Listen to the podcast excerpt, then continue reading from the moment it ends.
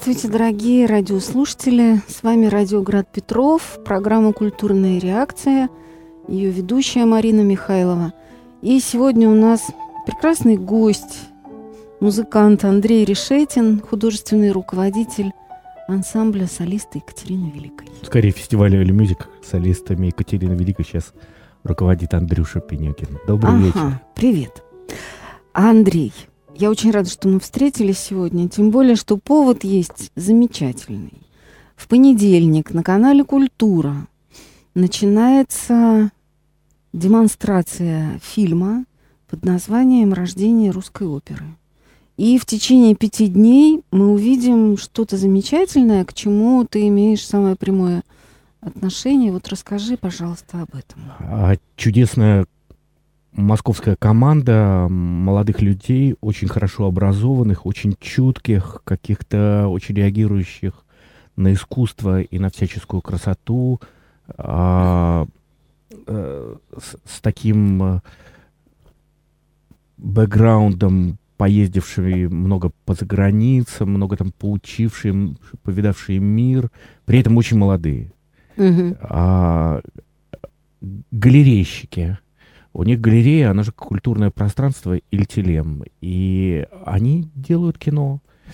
И взяли... Можно я сразу скажу, что да. Ильтелем — это цитата из великого романа Рабле Гаргантюа и Пантагрюэль. Да. И там есть такое чудесное утопическое место Телемское аббатство. Да, да. Над да. входом в которое сказано «Делай, что хочешь». Да. А это цитата из Блаженного Августина. «Люби Бога, и делай, что, что хочешь. хочешь. Да. Вот. И у них есть такое пространство в Москве, которое называется Ильтилем. И они вдруг увлеклись, э, заинтересовались, а потом мы увлеклись какими-то вещами, связанными с барокко, угу. то, чем мы занимаемся. То есть вот мы как-то очень подружились. Это э, было еще в 22 году мы сыграли там концерт, и потом вдруг они приняли такое решение, что неплохо бы снять фильм, посвященный Франческо Арая угу. и началу русской оперы. Вот. И режиссер, он же галерист, Глеб Перятинский, а продюсер Катя Шелест, Генрих Игнатов, а, режиссер монтажа. Вот. И Дмитрий Наговский, оператор, великолепный оператор. Все очень профессиональные, все очень молодые, все единая команда. И они сделали этот фильм при... Им удалось получить поддержку президентского фонда культурных инициатив, угу. который профинансировал это все. И таким образом э, на канале Культура выходит фильм о Франческо Арая. Франческо Арая — это человек, который создал оперу в России. Вот с этого места рассказывай подробно. Вообще, конечно, создала оперу в России императрица Анна Иоанновна. Это была ее идея. И потом развила это все другая внучка Алексея Михайловича, императрица Елизавета Петровна. И должен сказать, что Анна Иоанновна была человеком изысканнейшим. У нее был великолепный вкус, она была великолепно образована, а, и она очень много внимания уделяла культуре и всему, что связано с сознанием и с формированием человека. Она создала шлихетный кадетский корпус, где связала армию и культуру навсегда. По соседству. По соседству, нами. да. Вначале он был э, в Меншиковском дворце. А, она создала самую лучшую в мире балетную школу, которую мы сейчас знаем как Академия Вагановой. русского балета имени Вагановой. Mm. И она создала, в частности, она еще очень много чего создала. Она, например, стала а, исследовать Сибирь, отправила всех своих э, академиков кто мог иметь к этому какое-то отношение из Академии наук, там Гмелина, Миллера, э, на исследование Сибири и Дальнего Востока. Э, Беринга она отправила на Камчатку, во вторую Камчатскую экспедицию, выяснить, отделяется ли Россия от Америки. То есть а, она обвела вот так вот всю страну по контуру. Mm. По результату вот этой экспедиции, к слову сказать, я сейчас про экспедицию в Сибирь и на Дальний Восток, а, она организовала в конце своего царствования первый фестиваль народов России, который мы знаем как «Ледяной дом». То есть это такое северное чудо, где все народы России были представлены в их одеяниях mm-hmm. и так mm-hmm. далее, и так далее. То есть это настоящее такое барочное, невероятное действие. И в частности, одно из ее дел — это то, что она создала в России оперу. Причем не просто создала оперу. Она выбирала, кого позвать. Позвала Франческо Араю. И она, Франческо Арая, а, а, довел Российский оперный театр до самой высшей отметки, то есть то, что мы входили в число трех лучших оперных театров мира на то время, уже при императрице Анне, это, конечно, говорит о том, насколько она и в этот раз не ошиблась, насколько ее вкус, как всегда, ее не подвел. Вот. Потом продолжила это дело все Елизавета Петровна, Арая, точно так же, как и Растрелля, а, он начал при дворе Анны Иоанновны. Угу. И потом продолжал при дворе Елизаветы. И точно так же и Арая, как Растрелли, работал при дворе Елизаветы. Это уже был другой вкус, другое время. Э, это было уже время рококо. И был еще один нюанс. Елизавета сама была потрясающей певицей. Просто потрясающей. А, мы это, об этом можем судить по ее а, портесным концертам, которые она издала по сборнику портесных концертов, который она издала к первой годовщине коронации, 16 книжек. А, дискант оформлен очень дорого, очень богато, на очень хорошей вообще все амстердамской бумаге, а дискант оформлен особенно богато и с императорской символикой. То есть это то, что то есть пела ты считаешь, она. что она сама пела? Она не просто сама пела, а ну, вот она в, в первую годовщину... Во время богослужения? К первой годовщине своей коронации. Это был отдельный духовный концерт, безусловно. Mm, mm. Это не было во время богослужения, хотя во время богослужения такие вещи, безусловно, могли быть, потому что ее отец, Петр Алексеевич, наш государь, он пел во время богослужения, но он басом пел.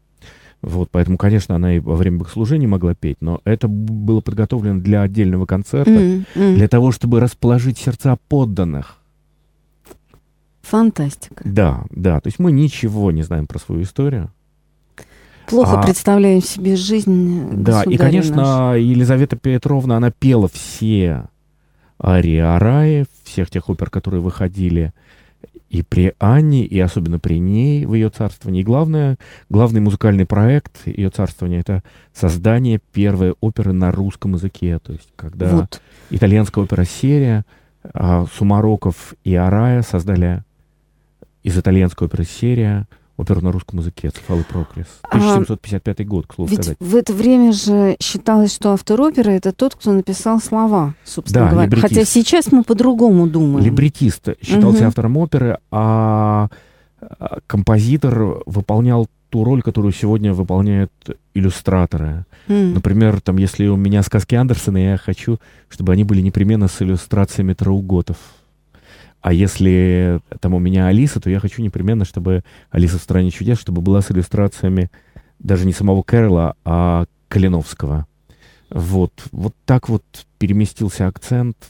В XIX веке уже композитор считался главным человеком, а так на одно и то же либретто иногда писалось несколько опер разными, очень известными маститыми композиторами. Что важно сказать, что несмотря на то, что Арая создал оперу в России, и несмотря на то, что он был единственным оперным композитором первые 23 года в истории русской оперы, то есть почти четверть века, а нету ни одной консерватории в России, и тем более музыкального училища, где бы изучали его творчество, нету ни одного оперного театра в России, где бы шла хотя бы одна его опера. Ты спросишь, Я надеюсь, что это, это переменится после, после фильма. Ну, все-таки это, ну, не знаю. Слушай, это ведь, ну, для, для того, чтобы понять, что и как переменится, надо ответить на несколько вопросов. А почему, собственно, это так? Ну, расскажи, почему. Ответ простой, он делится на несколько частей. Угу. Во-первых, потому что для того, чтобы поставить а, барочную оперу, для того, чтобы поставить оперы Франческо Араи, они ведь были забыты, потому что если ты их исполнишь в современной манере, это ничего не представляющая музыка. Не, не представляющая никакого интереса музыка. Если ты исполнишь в бар... Это примерно как с поэзией, я не знаю, там, Феофана Прокоповича. Если ну в да, настоящих надо понимать звука... язык. Если ты в настоящих угу. звуковых одеждах, то это феноменальный поэт, один из лучших поэтов там э, российских. То же самое касается, я не знаю, там, Кантемира, Тредяковского, Сумарокова. А если ты просто возьмешься это читать по-современному, то это колдобина на колдобине, в, в которую, которую хочется просто поскорее забыть, что вот такой ужас мог называться поэзией. Вот, а, вот, вот такая история. Для этого надо, чтобы все было настоящим. А для этого надо... Но вы же делали и в Эрмитажном театре, да. и в Большом театре да. шла ваша опера. Но для того, чтобы э, какой-то театр взял себе на вооружение, театр должен очень сильно вложиться вначале в то, чтобы воспитать музыкантов, которые в состоянии владеть аутентичным стилем, угу. воспитать балет, воспитать певцов, потому что в опере был балет – точно так же. Воспитать певцов, надо изучить барочные жесты, надо изучить стили разные, надо изучить сценические манеры поведения, да, надо, и, там помимо барочных жестов вообще, надо заниматься освещением, надо заниматься принципиально другим освещением, принципиально другой машинерией, принципиально другими, а, а, другое mm-hmm. искусство декоратора и оформителя сцены, да, то есть должен перспективист этим заниматься. То есть это страшно, страшно трудоемкая вещь. А зачем, если можно исполнять репертуар XIX века? Правда, опера была создана как раз в эпоху барокко, в XVII и XVIII веке, а к XIX веку от того, что считалось оперой, уж почти ничего не осталось. Вот, но это слишком трудоемкая задача, и в, на нее вряд ли кто-то вот так вот сходу подпишется. И вообще, если говорить о об операх XVIII века, то в Европе довольно много сделано для того, чтобы их восстанавливать, чтобы восстанавливать свое наследие. А вот у такой мощной страны, как Россия, если убрать фестиваль Оли Мюзик, который очень много что сделал, как раз обучил всех, да, и удалось добиться очень высокого уровня. Мы надеемся, что фильм это покажет. Вот. Если убрать фестиваля All Music, то результат-то будет вложений России восстановления барочных опер нулевой. Нулевой. А я, и, в общем, фестиваль All Music удалось убрать в конечном итоге Комитету по культуре Санкт-Петербурга, так что... Сейчас мы про это поговорим. Друзья, у нас сегодня в прямом эфире Андрей Решетин, художественный руководитель фестиваля Early Music, барочный скрипач. Если вы хотите нам задать вопрос, то вы можете нам позвонить по телефону 328 29 32. Это Град Петров, культурная реакция 328 29 32. А 25 фестивалей прошло? 25 фестивалей. Последний 25-й фестиваль был фактически в формате андеграунда. Ну, то есть не фактически, он был в, андегра... в формате андеграунда. То есть мы просто все, весь фестиваль провели в интернете, на нашем сайте и в группе ВКонтакте. А вот У это... нас не было ни зала, ничего. Ни... Ну, для меня это одна из самых непостижимых вещей на белом свете. Почему? Да? Ну, я тебе скажу почему. Потому что... А, потому что у нас происходит множество потрясающе бездарных вещей с большим размахом. А фестиваль, который э, собирал лучших музыкантов мира, с этим никто не поспорит. У который был лицом Санкт-Петербурга. Который был лицом Петербурга, который да, сделал невероятно много для, э, для русской, русской культуры. культуры. он почему-то вынужден... Слушай, я тебе объясню, это очень просто. А, я недавно пошел на выставку Владимира Лебедева в Кагалере. Я очень люблю этого художника и книжного оформителя. А, когда я повернул с Белинского на фонтанку, у меня как-то сработала привычка из детства.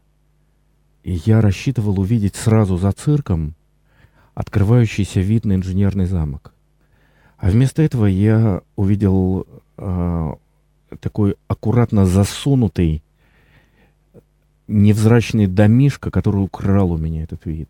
Но зато человек, который его построил, заработал денег. То есть он продал кусок родины красоты, поменял ее на деньги.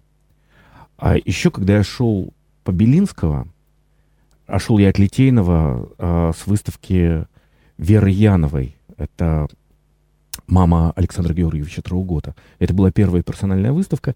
И я в таком приподнятом состоянии выхожу к совершенно замечательной церкви а, Симеона и Анны угу. и припоминаю тоже, как в моем детстве, а я жил на Маховой в детстве, а, эта церковь была полностью закрыта от фонтанки. А там же очень интересно, то есть при Елизавете там немножко другое пространство было от фонтанки до церкви, а потом Елизавета, а потом Екатерина, когда одевала фонтанку в гранит, она чуть-чуть изменила размер этой площади, она увеличила его, она изменила русло фонтанки mm-hmm. для того, чтобы придать еще больше пышности, чтобы было вот это пространство. Mm-hmm. Тогда пространство занимал совершенно безликий дом, и этот безликий дом а, был заселен, знаешь, такая воронья слободка коммунальными квартирами. И нашелся какой-то энтузиаст, который положил кучу лет и сил для того, чтобы эти коммунальные квартиры расселить, а этот безликий дом снести, и открылся вид на церковь Симеона и Анны с фонтанки, как это и должно было быть. А это, надо сказать, одна из самых старых каменных церквей Петербурга. Да. Тоже, кстати сказать, одетая в камень. Как а, и Пантелеймоновская. Она да. одета была в камень при Анне Угу. Старше, чем Пантелеймоновская в камень, в камень. До этого ее заложил, если мне не изменяет память, а, царевич Алексей Петрович, а, сын Петра Первого, когда родилась у него сестра Анна, которая стала матерью Петра Третьего. Угу. И он на радостях заложил эту церковь. Но она была, естественно, не... а каменная ее сделала Анна Иоанновна. И представь себе тоже, вот я посмотрел, я просто давно не был в Петербурге, как ты знаешь, я посмотрел на это место Маховой и вспомнил про этот ужасный дом, который при Яковлеве там был построен, а, как место для чемпионата мира по хоккею, тогда там помещался штаб. А теперь это просто жилой дом, который половину вот этого пространства, которое чьим-то подвигом было освобождено, вот настоящим подвигом было освобождено, и, и как в, mm-hmm. вернули вот этот настоящий красивый вид. И вот оно опять было поменено на деньги, и просто этот дом украл у нас кусок красоты. Или если ты вспомнишь а в советское время, в общем, мы так хвалим сталинскую архитектуру, но на самом деле, по большому счету, не так много по-настоящему красивых зданий, которые могли бы соперничать со зданиями там 18 и начала 19 века в Петербурге. Но вот одно из таких зданий, безусловно, это э, военно-морская академия имени Гречка. И как ты помнишь, там просто был построен мост – то есть там был выбор, тоннель угу, делать или да, делать да, да. мост.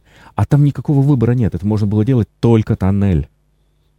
Но сделали мост по определенным угу. причинам и украли у нас кусок нашей красоты. Если ты посмотришь на Петербург, ты увидишь, как много... Вот это и есть продажа Родины. Самое забавное, что сейчас эти люди как раз а, в основном очень суетятся, кричат о героизме, о победах и о прочем. А на самом деле вот знаешь, вот меня вот, только вот одно... Вот. Это ответ, это ответ, как это все уничтожается. У меня это... только одно, э, ну, как сказать, утешение, это то, что вот все, что люди делают, оно потом уничтожается рекой времени. Нет. Потому что время не обманешь. Нет, э, нет, нет, нет и нет. Время смеется над нами. Также бы можно было сказать, что, ну да, Арай был забыт просто потому, что он... Э, река времени его унесла. Нет, река времени никуда ничего не унесла. Это мы сделали определенным образом. Э, первое. Действительно, в театрах а, нет тех людей, которые могли бы это восстановить, да, то есть, а, еще раз повторюсь. Подготовки что... нет. Да, то есть нет Можно мы вот на этом остановимся, у нас есть звонок. Добрый вечер, говорите, пожалуйста. Добрый вечер. Добрый. А, читая Василия Ключевского, понимаешь ее настоящую роль в становлении самых примитивных представлений, тирании и деспотии в государстве. Зачем же так ее перехваливать-то? Присмыкаться не надо. А вы, понятно, вы доверяете Васе Ключевскому.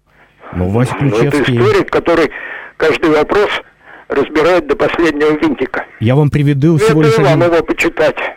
Я вам приведу всего лишь один пассаж из Ключевского относительно императрицы Анны, что при ней посыпался, посыпались немцы на Россию, как ссоры с прохудившегося мешка.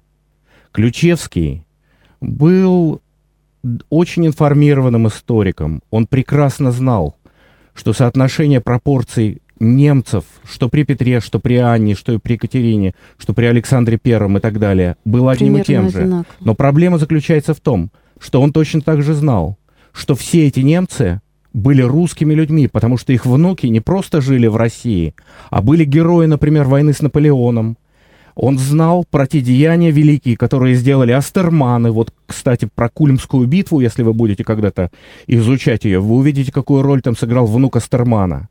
Если вы будете изучать Миниха, вы увидите, какую роль сыграли его потомки и какую роль сыграл он. И вы увидите, что Вася Ключевский врет, потому что он ненавидит нашу страну. Внимательнее надо быть. А я восстановил творчество Анны Иоанновны то творчество, которое вокруг нее происходило. И я вижу картину, какая она есть. И ложь надо оттирать, даже когда прошло очень много лет. Ну, на самом деле, а, когда говорят, что Анна Иоанновна была заказчицей, но ведь заказчик, он всегда, соответственно, собственному вкусу. Конечно, конечно. 50% авторства – это заказчик. Когда это мы так. бываем в каком-нибудь не знаю, там Абрамцеве, да, мы же понимаем, что без тех людей, которые пригласили туда этих художников, этих скульпторов, ничего бы не было. Слушай, есть еще второй момент. Это вот знаешь, как сильно эти итальянцы, которые приезжали в Россию, как они сильно здесь менялись. И мы ведь ничего не знаем про собственную э, художественную историю, а только художественная история и есть правдивая история, в отличие которую не подтасуешь, как это делал как раз вот Вася Ключевский. Вот. И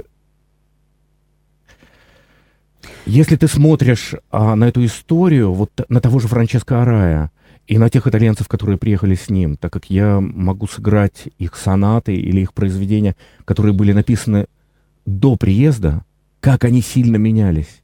Можно увидеть, что как какое-то огромное небесное тело а, оказывает вот эту свою, проявляет свою силу гравитации, mm. вот то, что их меняет, это русская культура. Русская культура, форм которой мы не знаем. И вот это кошмарная вещь. То есть то, что на них влияло, то, как они раскрывались здесь, это просто невероятно. То, но при этом этих форм мы почти не знаем. Давай поговорим о фильме. А, что будет в центре фильма? А, Цефалопрокрис? Слушай, есть три, есть три арии из Цефалопрокрис.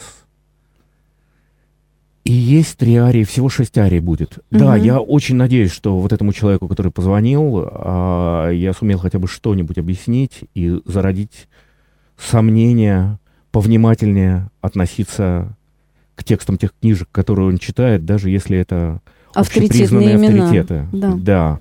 Потому что все-таки, а, если он возьмет, например, указ, как Анна Иоанновна просила перевести, а, просила своего премьер-министра Астермана перевести из ее певческой капеллы самых лучших певцов в шлихетный кадетский корпус, открывавшийся ей, для того, чтобы там была конкуренция. Между прочим, там, помимо того, что учили балету, там учили музыке, и там учили театру, и там учили риторике. Это в шлихетном корпусе, где... Потому Офицеров что она создавала, готовили. Да, потому что она создавала не просто военное сословие, она создавала аристократию, военную аристократию.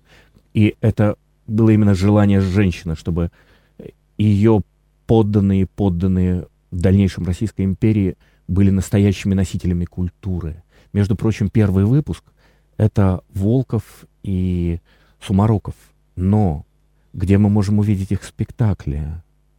Одну минутку. Нигде. Вот ответ. Нигде. А что касается фильма, ребята построили фильм таким образом, что это столкновение современного человека с миром барокко. Угу. И вот открытие этого мира барокко.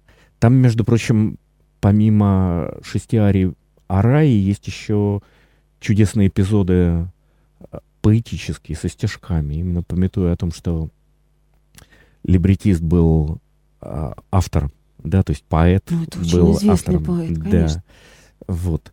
А, там есть шесть стихотворений из а, Поля Тальмана, «Езда остров любви» на французском и потом на русском в переводе Тредяковского. Угу. И также есть э, Сумароков. Да, ну вот, пожалуй, это все. То есть так чуть-чуть. Совсем чуть-чуть. Там всего по чуть-чуть, чтобы только попробовать. Если Бог даст, то будет и второй сезон. И там уже покажем и балет, и еще какие-то вещи и балет, и театр драматический, каким он был в России еще во времена Алексея Михайловича. Это был гениальный театр. Это печное действо, там все эти Слушай, дела, печное да? действо это все-таки такая церковный, церковный театр, можно сказать так, пришедший из глубоких времен, из средневековья. Нет, был такой норм, нормальный драматический театр. Светский. Светский, да, светский, да, mm. светский театр. Вот. Но это было сочетание, сочетание светского и церковного порой. Например, а, рождественская комедия Дмитрия Ростовского, это был какой-то, ну нельзя сказать, что это церковный жанр, но это вот на религиозные темы все-таки по новым правилам сочиненная вещь, то есть не в традиции, не в той церковной традиции, как печная драма, а, потому что печная драма — это вот, э, если взять, например, Семена Полоцкого, а на Выходоносре, да, mm-hmm. и три хотрацах в печи зажженных, то это как раз вот другой вариант печной драмы.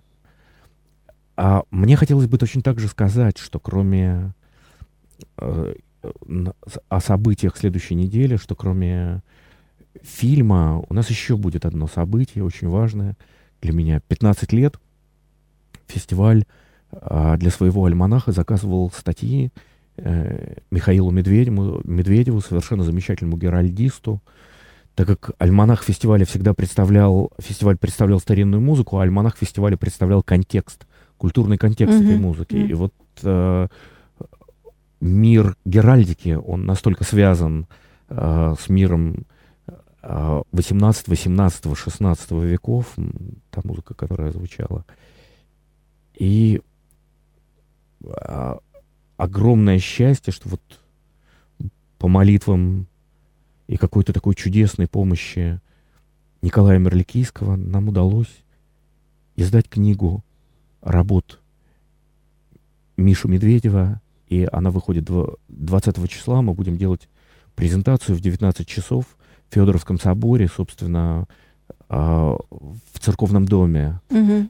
Там же мы с Ирой обязательно будем играть, отмечать и музыкой, в том числе появление этой книги. А сама книга вышла к 410-й годовщине воцарения рода Романовых. И как же еще можно лучше отметить, как не вот геральдической книгой, да, вот истории русской геральдики. Угу в частности. Друзья, у нас сегодня в прямом эфире в гостях э, Андрей Решетин, художественный руководитель фестиваля Early Music, барочный скрипач. Участник СВО. Участник СВО. Вы можете нам позвонить по телефону 328 29 32. Это Град Петров, культурная реакция 328 29 32. Скажи мне, а ты играл русскую музыку ребятам? На войне? Да. Да, я все время играл Хандошкина, потому что как раз эта музыка писалась, это гениальный скрипач и композитор, э, совершенно уникальный, ни на кого не похожий, э, служивший Екатерине, при дворе Екатерины II. Он вырос в Раненбауме, э, в Раненбауме Петра Третьего при Малом дворе, еще у великого князя Петра Федоровича, а, было что-то вроде нашей специальной музыкальной школы при консерватории десятилетки. То есть там и из юных, Талантливых из юных дарований, угу. да, там особенно известны как раз Иван Хандошкин и Березовский. Бартнянс... А, Максим даже... Березовский. А, Березовский. Березовский, там Березовский учился, да. да.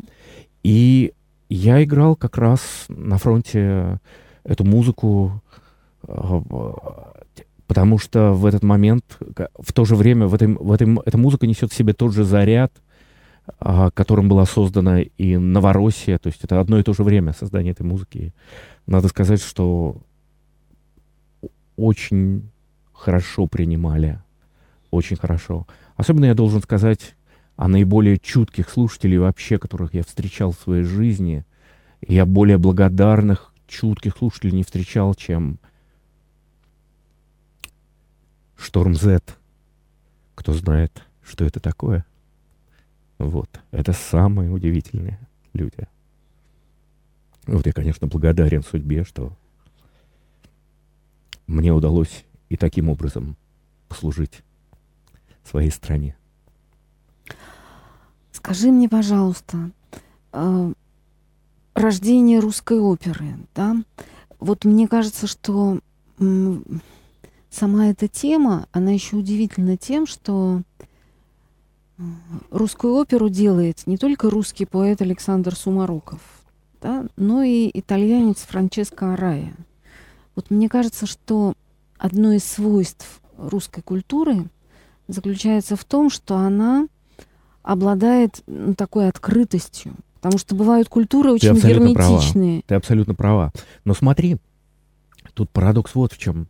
Например, а, французскую оперу создал итальянец Люли. И он не только французскую оперу создал. Джованни Батиста. Да, он создал а, еще и, италья... и французский стиль. Вот а, знаменитый французский стиль был создан именно Жаном Батистом Люли. И ничего, французы, при том, что они так вообще любят все французское, они с огромным почтением относятся к Люли.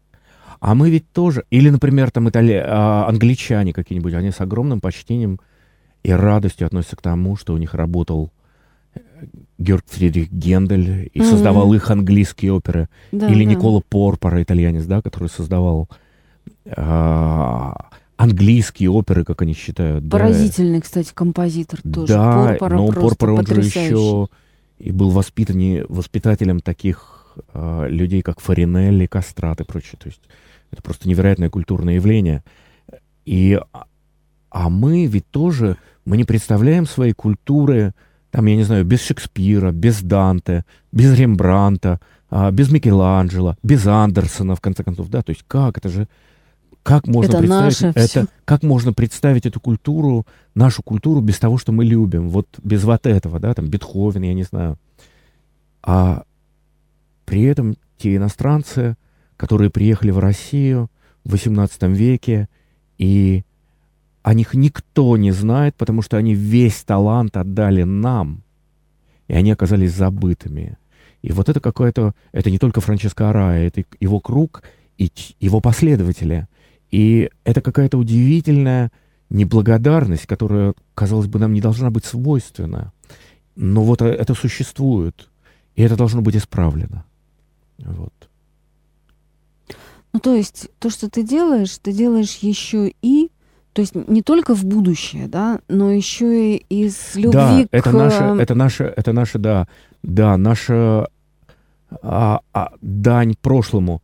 Но мне особенно отрадно не то, что я там это делаю, там, 60-летний дядька, а то, что так завелась вот молодежь, совершенно замечательные какие-то вот вот новое, совершенно новое поколение, казалось бы, совершенно другое, должно быть далекое от этого, воспитанные там в Америке, в Англии, во Франции, они приехали сюда, полюбили все и сделали все для того, чтобы это возродить и привести, при, все свои усилия направили на то, чтобы это привести к зрителю, чтобы дать другим людям насладиться тем, что им принадлежит по праву.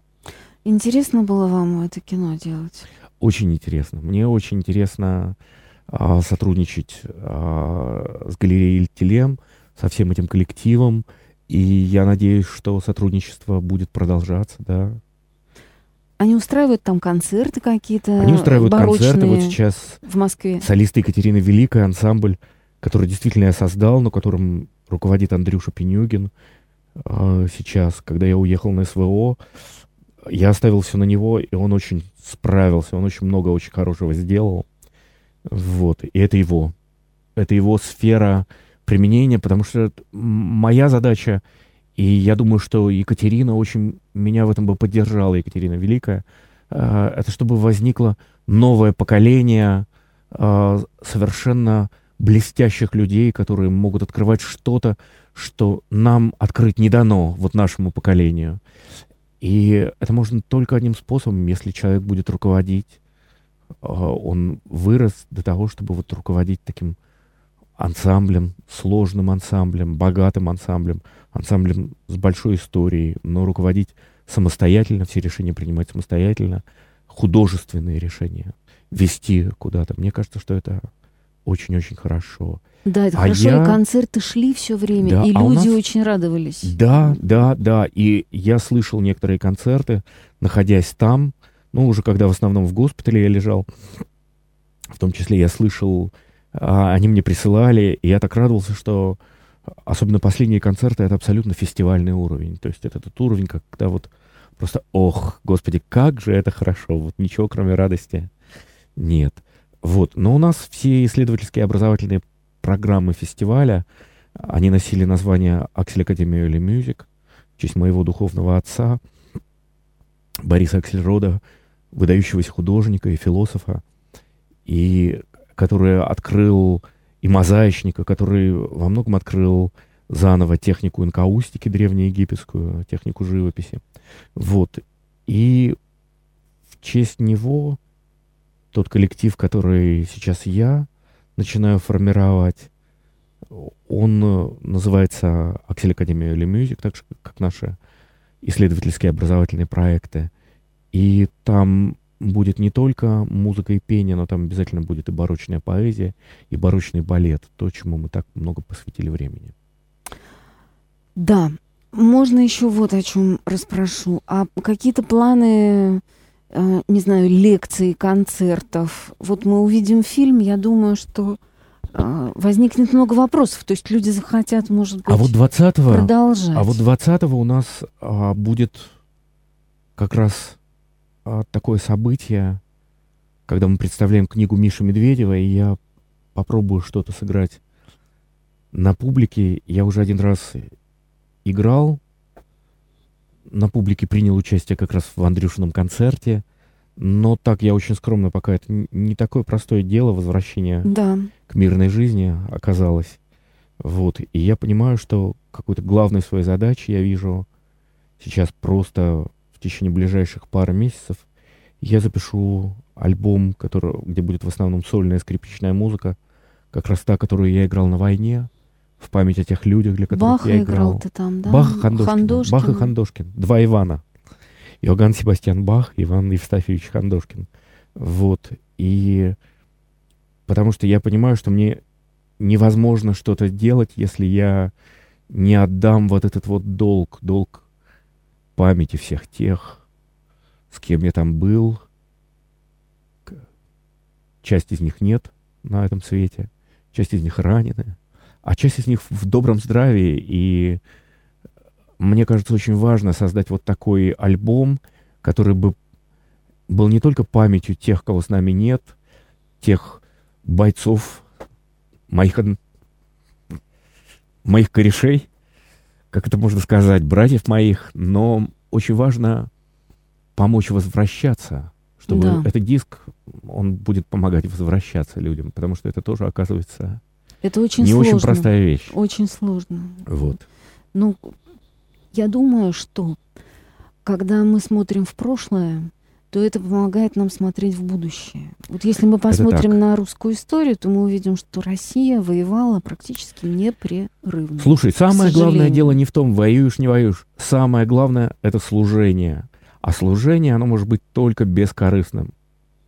Настоящее служение, оно только бескорыстным. То есть ты служишь, а тебе заботятся, потому что ты служишь. Но служишь ты, потому что ты любишь. То есть в основе служения лежит любовь. И вот Геральдика, кстати, это как раз знак вот такой любви и служения. Да. Потому что это знак, почему вот, а, вот эти вот российские новые богатые, которые там увлекаются гербами, увлекаются, чтобы быть как э, европейцы и прочие, и прочие, прочие вещи, они не понимают одной очень важной вещи. Дело не в том, что ты что-то имеешь такое, что ты можешь передать своим правнукам даже, и ты поэтому решил завести себе герб. Нет, герб — это всего лишь знак твоего служения. Ну вот Михаил Медведев говорит, что герб может иметь любой человек. Конечно, теоретически И это да. будет знак твоей теоретически, семьи. Теоретически, теоретически да. да. Но а, знак твоей семьи это не... Вот тут я как раз а, вижу это несколько иначе. А я вижу, что нет, это в первую очередь знак твоего служения, которое, которым подтверждается а, т, т, твоя семья, твоя собственность ну, да, и прочее, да, да. то, что твой род. Но в основе этого служения, а в основе служения лежит любовь. То есть это абсолютно христианское явление. И Мишка, конечно, тоже смотрит на Геральдику как на абсолютно христианское явление. Еще раз напомним нашим слушателям дорогим, что 20 декабря в среду можно прийти в Приходской дом, в культурно-просветительский центр Федоровского, Федоровского собора. собора. Да, на, на Миргородской и Полтавской. Да-да-да. И там будет презентация книги Михаила Медведева «Геральдика». Да, и, и вы с Ириной Шнейровой Будем поиграете. Играть, да. И, и это замечательно. И эта книга выпущена Аксель Академия Мюзик, да, благодаря чудесной поддержки Николая Мерликийского чудотворца. Всегда я задумывался... Одна минута осталась. Да, я задумывался над тем, что хорошо ли так сказать, чудесной поддержки Николая Чудотворца. А потом понял, да, в русском языке есть же выражение «диво дивное, чудо чудное». Значит, чудо чудное. Да, чудо чудное. Вот. И, друзья, на будущей неделе на канале «Культура» смотрите фильм «Рождение русской оперы». А, замечательное нас ждет время. Андрей, спасибо тебе за то, что ты пришел. Я всегда люблю тебя слушать и всегда рада, когда ты приходишь к нам. Мне очень дорого, что мы затронули и СВО. Твой муж военный, и это особенно нас роднит. Спасибо. Друзья, всем хорошего вечера. На будущей неделе смотрите культуру, приходите в Федоровский собор. У нас сегодня был Андрей Решетин, барочный скрипач. До свидания. До свидания.